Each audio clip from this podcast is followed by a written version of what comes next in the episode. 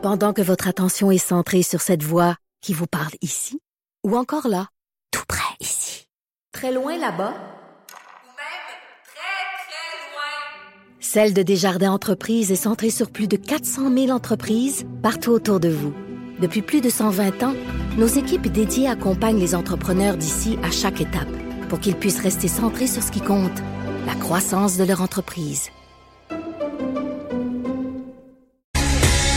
Vous écoutez Franchement dit. On va poursuivre notre analyse politique avec ma collègue Emmanuel Latraverse. Salut Emmanuel. Bonjour. Je me permets de faire un lien avec la politique américaine dont on vient de parler avec euh, Luc La Liberté et je reviens sur le fameux 21 secondes 21 secondes de silence de Justin Trudeau. Euh, bon, on peut on peut parler des réactions ici là, que j'ai trouvé assez hypocrites des chefs des autres partis parce que c'est très facile de dire oh, oui, il aurait dû se tenir debout devant Donald Trump quand t'as pas euh, à gérer les, les, conséquences de ça, mais euh, il peut y avoir aussi des conséquences dans le fond dans, dans nos relations internationales et je veux qu'on écoute un extrait. C'est hier le, le célèbre iconique euh, révérend Al Sharpton qui, euh, s'en allait euh, faire un discours à la commémoration suite au décès de George Floyd, qui s'adressait aux caméras. Bon, on disait ce, à quoi il s'attendait, le message et tout ça. Il a spoté une caméra canadienne de Global et il a terminé son intervention en disant ceci. It's a new day. The time has met the moment of change in America, and I'm going to express that in my eulogy. And since you're from Canada, I won't have a 21 second gap before I say what I have to say. Aïe, aïe, aïe. Donc, il dit, bon, je vais dire, c'est une nouvelle opportunité, etc. Et euh, c'est ce que je vais dire dans mon eulogie. Et je ne prendrai pas 21 secondes pour le dire. Donc, ma question est la suivante, Emmanuel. Même si moi, je comprenais un peu la stratégie de Justin Trudeau, est-ce que des fois, euh, à, vouloir euh, éviter de déplaire à qui que ce soit, on finit par susciter du mécontentement dans tous les camps, finalement? Oui, c'est sûr. Puis c'est sûr qu'il y a une hypocrisie là dans le silence de Monsieur euh, de Monsieur Trudeau là. Mais moi, je pense, je suis d'accord avec. Moi, je pense qu'on est dans un cas où la la réelle politique euh, se frappe à, aux idéaux là. Et donc. Euh, euh, c'est certain que je pense que M. Trudeau aurait aurait voulu dire quelque chose, aurait voulu s'épancher sur la question, euh, mais il faut voir cet enjeu-là pas d'un point de vue euh, de politique américaine, qui est celle du révérend Chapton, mais qui est du point de vue des intérêts supérieurs du Canada. Là. Et moi, je pense que M. Trudeau, cette semaine, néanmoins, euh, c'est sûr que son silence va en avoir déçu plusieurs qui vont voir là-dedans quelque chose d'hypocrite, etc. Euh, mais en même temps, euh, il a fait progresser et il a forcé la discussion sur la discrimination et le racisme à progresser au Canada. Mm-hmm. Moi, ça fait près de 20 ans que je suis sur la colline. J'ai jamais entendu un premier ministre dire que oui, il y a de la discrimination systémique au, Canada, que oui, il y a des préjugés inconscients, que oui, il faut avoir un débat sur les micro-agressions, qui est quand même un terme qui est quand même très, très, très identifié à la à la gauche euh, militante en termes de lutte contre les discriminations et le racisme. Alors, il a il a il a tenu un discours qui était très, très fort là, sur la, lutte contre le racisme et tout ça. Mm. Euh, donc, à un moment donné, moi, je pense qu'on, de toute façon, on juge un gouvernement à ses actes, là. Et, euh, et on verra quel geste supplémentaire ce gouvernement-là va poser. Mais on peut pas prendre le 21 secondes de silence de manière complètement isolée. Euh, moi, je pense qu'il faut le voir dans le cadre de l'ensemble de son discours. Et là où il en aura déçu certains sur le front de ce silence, les, des, plusieurs électeurs et plusieurs Canadiens m'ont trouvé qu'il n'est pas allé assez loin. Par ailleurs, euh, il est allé plus loin qu'aucun autre premier ministre en termes de discours et en termes de euh, pour légitimer euh, la, la, la, le débat autour de la discrimination euh, systémique au, au, au, Canada. Puis la preuve, c'est que c'est un terme que M. Legault est pas prêt à, à, à utiliser. Et, euh, et donc, euh, donc voilà. Donc moi, je, moi, je, je comprends que les gens soient déçus, mais je trouve que M. Trudeau a su naviguer une ligne très délicate là-dessus, comme un funambule sur son fil de fer, et que finalement, il s'en est bien tiré cette semaine.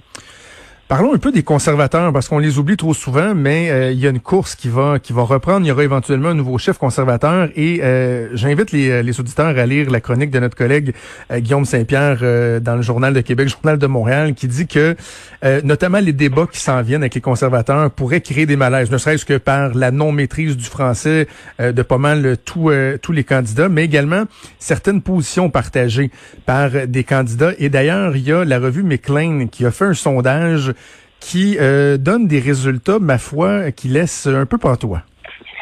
Oui, ça fait partie des, des sondages hebdomadaires là, qui sont euh, qui sont réalisés en ce moment par euh, par la firme Léger. Et il y a une donnée dans ces sondages-là qui, est presque passée inaperçue, mais qu'a soulevé le McLean, c'est que on a un peu fait l'exercice en ce moment, qui est académique, me diras-tu, là, mais de voir qui qui entre M. Trudeau ou M. Trump a la cote sur certains enjeux. Donc, est-ce que vous faites plus confiance à Trump ou Trudeau pour appuyer les soins de santé? Sans surprise, 80% des Canadiens choisissent Trudeau, les meilleurs euh, euh, s'entourer des meilleurs experts, dire la vérité, assurer la découverte d'un vaccin, relancer l'économie. Euh, mais ce qui est très, très intéressant, c'est quand on, on, rentre dans la nature des données et qu'on compare au sein des électorats. Donc, au sein de l'électorat conservateur, il y a 48% euh, des électeurs qui feraient davantage confiance à Trump qu'à Trudeau sur l'économie. Mais pire que ça, en général, est-ce que vous préférez Trump à Trudeau? Chez les électeurs conservateurs, c'est le tiers d'entre eux qui préfèrent euh, Donald Trump à Justin Trudeau. Et c'est très, très révélateur du gouffre, si on veut, entre la base conservatrice et les aspirations électorales du Parti conservateur. Et ça illustre, je pense, toute la difficulté euh, et les défis auxquels ce parti-là est confronté. C'est que c'est un parti qui veut élargir son attrait électoral. Euh, pour justement réussir à former une coalition électorale plus large qui transcende les cercles ultra-conservateurs et euh, les frontières idéologiques de mhm. l'Ouest canadien mais en même temps, son électorat, sa base électorale est beaucoup plus radicale finalement que l'ensemble de la population canadienne. Pour preuve, il y en a le tiers qui préfère Trump à Trudeau.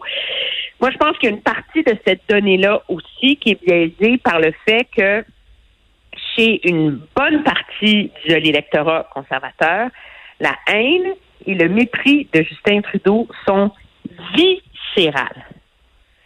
Et donc, n'importe qui est mieux que Justin Trudeau. C'est comme si en fait, Trudeau, c'était l'antéchrist politique en personne. C'est ça, parce que, dans le fond, euh, Emmanuel, la, réflexion qu'on peut se faire avec des données comme celle-là, c'est, ben, est-ce que les, les conservateurs veulent un Donald Trump ou ils détestent tellement Justin Trudeau qu'ils disent, oui, oui, on prendrait Donald Trump à la place n'importe quand, là. ce qui est quand même ben, différent comme analyse. Oui, moi je pense que c'est différent et ils détestent tellement Justin Trudeau qui prendrait Donald Trump à la place. Moi je pense que, en tout cas, je au moins le tiers de leurs électeurs. Mais ça illustre aussi à quel point euh, finalement c'est une course à la direction euh, qui a vu des positions plus radicales de la part des candidats qui en ce moment font campagne pour séduire un membership qui est plus radical que les aspirations électorales. Et donc, c'est ce qui rend ce parti-là et cette coalition-là si difficile à gouverner, c'est que ça prend vraiment un chef qui est capable de réconcilier ces antipodes-là, là, entre ce que veulent les militants et ce qu'il faut faire pour réussir à se faire élire. Et euh, c'est ce qui rend la course intéressante. C'est ce qui fait qu'il y a des candidats quand même euh, de l'aile euh, euh, pro-vie, radicale, tendance, en tout cas, il y en a certainement un là-dedans qui a des tendances xénophobes, là, en ayant Derek Sloan, en ayant reproché à la à la directrice de la santé publique du, du Canada d'avoir des allégeances chinoises et etc. à cause de ses origines asiatiques. Mais mais euh, mais c'est ça. Alors comment est-ce que et, la question qui se pose, est-ce que les deux est-ce que les candidats en liste ont les chances de l'emporter Bon, c'est prioritairement Peter McKay, euh, mais peut-être M. O'Toole dans un calcul assez particulier là, euh, sont capables justement de, de réconcilier les factions de ce parti-là. Faisons un tour du côté du gouvernement du Québec. deux éléments qui ont retenu l'attention cette semaine. La formation offerte euh, pour aller chercher 10 000 nouveaux préposés aux bénéficiaires, qui a connu un succès bœuf, plus de 70 000 inscriptions. Et là, dans le fond, le gouvernement, on dit, se ramasse avec un joyeux problème, mais c'est quand même un problème qui est réel. Est-ce que vraiment, d'ici une semaine, on va être capable de sélectionner euh, 10 000 candidats ou un peu plus là pour suivre cette formation-là qui doit débuter très, très, très prochainement? Euh, c'est tout un casse-tête qui se présente au gouvernement Legault. Oui, parce qu'on s'entend, c'est pas 80 000 candidatures qui vont être évaluées là, parce que on demandait aux gens euh, leur nom, leurs coordonnées, puis s'il y avait une troisième secondaire. Là, donc, euh, il reste quand même euh, des vérifications à faire, antécédents judiciaires, etc.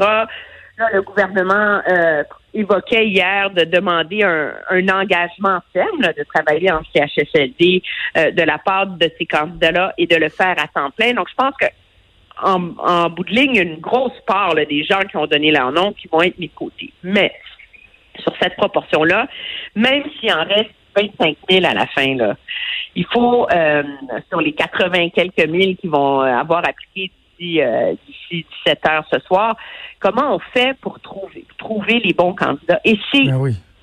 c'est la seule donnée qu'on a que M. Legault a évoquée, c'est qu'on a mis sur pied une armée de spécialistes en ressources humaines.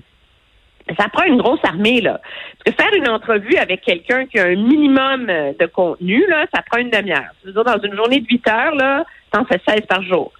Alors, Exact. 20 000, donc t'en fais 16 par jour, donc t'en fais euh, 60 dans ta semaine. Euh, comment tu fais pour aller, euh, pour réussir à interviewer 20 000 personnes quand chaque euh, intervieweur peut en faire seulement 60 dans ta semaine? J'ai pas trouvé, moi, euh, la solution miracle à ça, là. Non plus. Euh, Et puis là, il va, va falloir que tu gères la déception aussi, là. Tu sais, euh, on, on peut déjà l'imaginer. On va avoir des reportages euh, à TVA, dans le journal, dans les autres médias, des gens qui vont dire d'alarme à l'œil. Moi, là, moi, je l'avais la vocation. Moi, c'était, c'était pas nouveau, c'était pas d'hier que je l'avais préposé aux bénéficiaires. Là, j'ai appliqué, puis moi, je suis refusé. Tu sais, il y a tout ça aussi qui va avoir à gérer, là. Oui, il y a tout ça qui va avoir à gérer, mais moi, ma plus grande inquiétude, sérieusement, c'est qu'on choisisse les bons candidats. Euh, c'est sûr qu'il y a beaucoup de gens qui ont été attirés par ce programme-là par la perspective d'un salaire de 50 000 par année. Là. Mm. Euh, et s'occuper des personnes âgées, là, c'est difficile. Euh, c'est pas toujours gratifiant. C'est pas aussi beau que dans les pubs du gouvernement. Là. Exact. Euh, et euh, est-ce que le gouvernement risque de se magasiner des problèmes en finissant par recruter les mauvaises personnes et se retrouver avec des histoires d'horreur, des démissions, des déceptions, etc. Euh, c'est vraiment un gros, gros, gros problème. C'est un beau problème, mais c'est un immense problème. Je pense que la question va se poser à savoir si on ne devrait pas euh, reporter le, le début de cette formation-là pour se donner le temps de bien sélectionner les candidats. Là. À un moment donné, euh, c'est beau de dire on veut faire l'impossible, on veut les choisir, on veut commencer euh, le, le 14 juin prochain, mais le 15 juin prochain, mais est-ce qu'on est-ce qu'on est-ce qu'on est en train de s'apprêter à faire les choses n'importe comment juste pour aller vite? Euh, Tu sais, C'est il, pas il évident. pourrait faire des cohortes, là. Tu sais, une première cohorte de 2000, puis là, le, le- deux semaines après, t'en commences une deuxième. On n'est pas obligé qu'il y en ait 10 000 qui débarquent du jour au lendemain dans trois mois. Tu allons-y de, de façon graduelle. Mais ju- juste en terminant sur ce, ce, ce dossier-là, je faisais une, une démonstration euh, un peu ludique avec euh, Maude cette semaine. Euh, J'avais fait une équation mathématique. Tu sais, comme dans le temps, là, tu as une parenthèse, tu as une première partie de l'équation, tu as la deuxième partie de l'équation. Puis là, dans ma parenthèse, je marquais 0 plus 1. Ça, c'est les nouveaux candidats qu'on veut aller euh, recruter. OK, parfait. Et là, après la parenthèse, c'est moins 1. Parce que c'est quelqu'un, une ressource que tu as été retirée ailleurs dans le réseau. Donc, 0 plus 1, en parenthèse, moins 1, ça donne pas mal 0. Donc, oui. tu sais, il y a ça aussi que le gouvernement doit prendre en compte. Là. Si c'est une ressource que tu vas chercher dans le privé, dans l'aide à domicile ou quoi que ce soit, tu peux pas la calculer comme étant un ajout parce que c'est c'est une soustraction de l'autre côté que tu fais. Là. Oui, non, et c'est euh, et c'est et c'est le, le risque de cette opération qui est en train de de, de déstabiliser massivement un écosystème très euh, très fragile et dans lequel il y a des questions d'équité importantes aussi euh, qui se posent sur l'expérience des gens, les gens, pourquoi quelqu'un qui a une formation de 300 heures finirait par être mieux rémunéré que quelqu'un qui a une formation de 800 heures. Euh, je pense que ce sont tous des problèmes euh, pertinents auxquels euh, le gouvernement va devoir donner des réponses là, dans la prochaine semaine. Absolument. Je fais juste souligner, euh, avant de passer à notre dernier sujet, là, que euh, notre collègue Patrick Belrose euh, au Journal de Montréal, Journal de Québec, rapporte dans les dernières minutes qu'il y aura une exigence de travailler minimum un an en, CHSLD, donc un engagement de travailler un an, à défaut de quoi il faudra rembourser le montant de la formation. Donc, reste à voir si ça va refroidir les ardeurs de, de bien des gens. Avant qu'on cesse, Emmanuel, un mot sur le projet de loi 61 qui a été déposé pour accélérer la reprise économique, une espèce de fourre-tout, un omnibus qui va contenir bien, bien, bien des mesures. Et là, il y a notamment des gens qui se posent la question à savoir est-ce que le gouvernement ne profite pas de ce projet de loi-là pour se donner des droits, euh, des pouvoirs un peu démesurés, comme on l'avait reproché, par exemple, au gouvernement Trudeau au début de la crise? Ben moi, l'urgence, je comprends la logique du gouvernement de vouloir euh, permettre d'accélérer la mise en chantier de très importants travaux d'infrastructure. Mais il n'y a personne qui m'a expliqué pourquoi il fallait passer par l'urgence sanitaire de manière indéfinie pour y arriver. Est-ce qu'il n'y a pas un mécanisme plus circonscrit? Et c'est quand même intéressant. Là. Le gouvernement ne cache pas qu'on a alloué les projets d'infrastructure au prorata de la représentation politique. Donc, on choisit des, des, des projets pour récompenser des comtés où il y a des élus caquistes. Et donc là, déjà, on est dans une logique où il y a un, calcul partisan dans la valeur des projets d'infrastructure qui sont mis de l'avant. Et comme par miracle, on prévoit l'urgence sanitaire pour deux ans, juste à la veille des, des prochaines élections. Donc, pour se donner les moyens de faire plein de, de, de, contourner les règles et d'avoir euh, les, les coups des franches pour vraiment là, tout faire sans avoir les mains liées par les règles habituelles jusqu'aux prochaines élections. Moi, j'ai de la misère à voir qu'il n'y a pas un petit calcul partisan là-dedans. Je dirais que je suis cynique, là, mais... Non, non, mais ça, ça commence. Puis, tu sais, j'écrivais là-dessus euh, dans le journal cette semaine sur le fait que, à un moment donné, les réflexes humains reprennent le dessus. Puis tu sais, je, je, doute pas, la santé publique, c'est la, la, priorité. Puis, mais en même temps, tu sais, je vais me permettre de le dire comme ça, sur le side, là. Sur le side, tu penses à la suite des choses aussi. Il y a quelque chose d'humain, là. Oui, mais c'est euh, et c'est ce qui mine le discours du gouvernement de dire qu'il veut pas une approche partisane là-dedans et qu'il veut négocier avec l'opposition. C'est ben. objectivement, il reconnaît qu'il a qu'il a gardé en tête et à l'esprit ses intérêts partisans dans l'élaboration de cette liste de projets d'infrastructure. Absolument. en terminant, je te fais rougir un petit peu parce que j'ai invité nos, euh, auditeurs à lire Guillaume Saint-Pierre, mais si vous avez après ça un autre petit 30 secondes dans la section art et spectacle euh, du journal, normalement Emmanuel, sa face, c'est pas nécessairement là qu'elle est, mais une entrevue intéressante avec euh, avec toi sur le travail de journaliste en temps et d'analyste en tant que pandémie, très intéressant. J'invite les gens à aller lire ça et je te souhaite un excellent week-end. Te remercie. Au revoir. Salut, bye. Vous écoutez Franchement dit. Avenir sur Cube Radio. Cube Radio. Dès 12. On n'est pas obligé d'être d'accord avec Sophie Durocher. Cube Radio. Cube Radio. Autrement dit. Et maintenant, autrement écouté.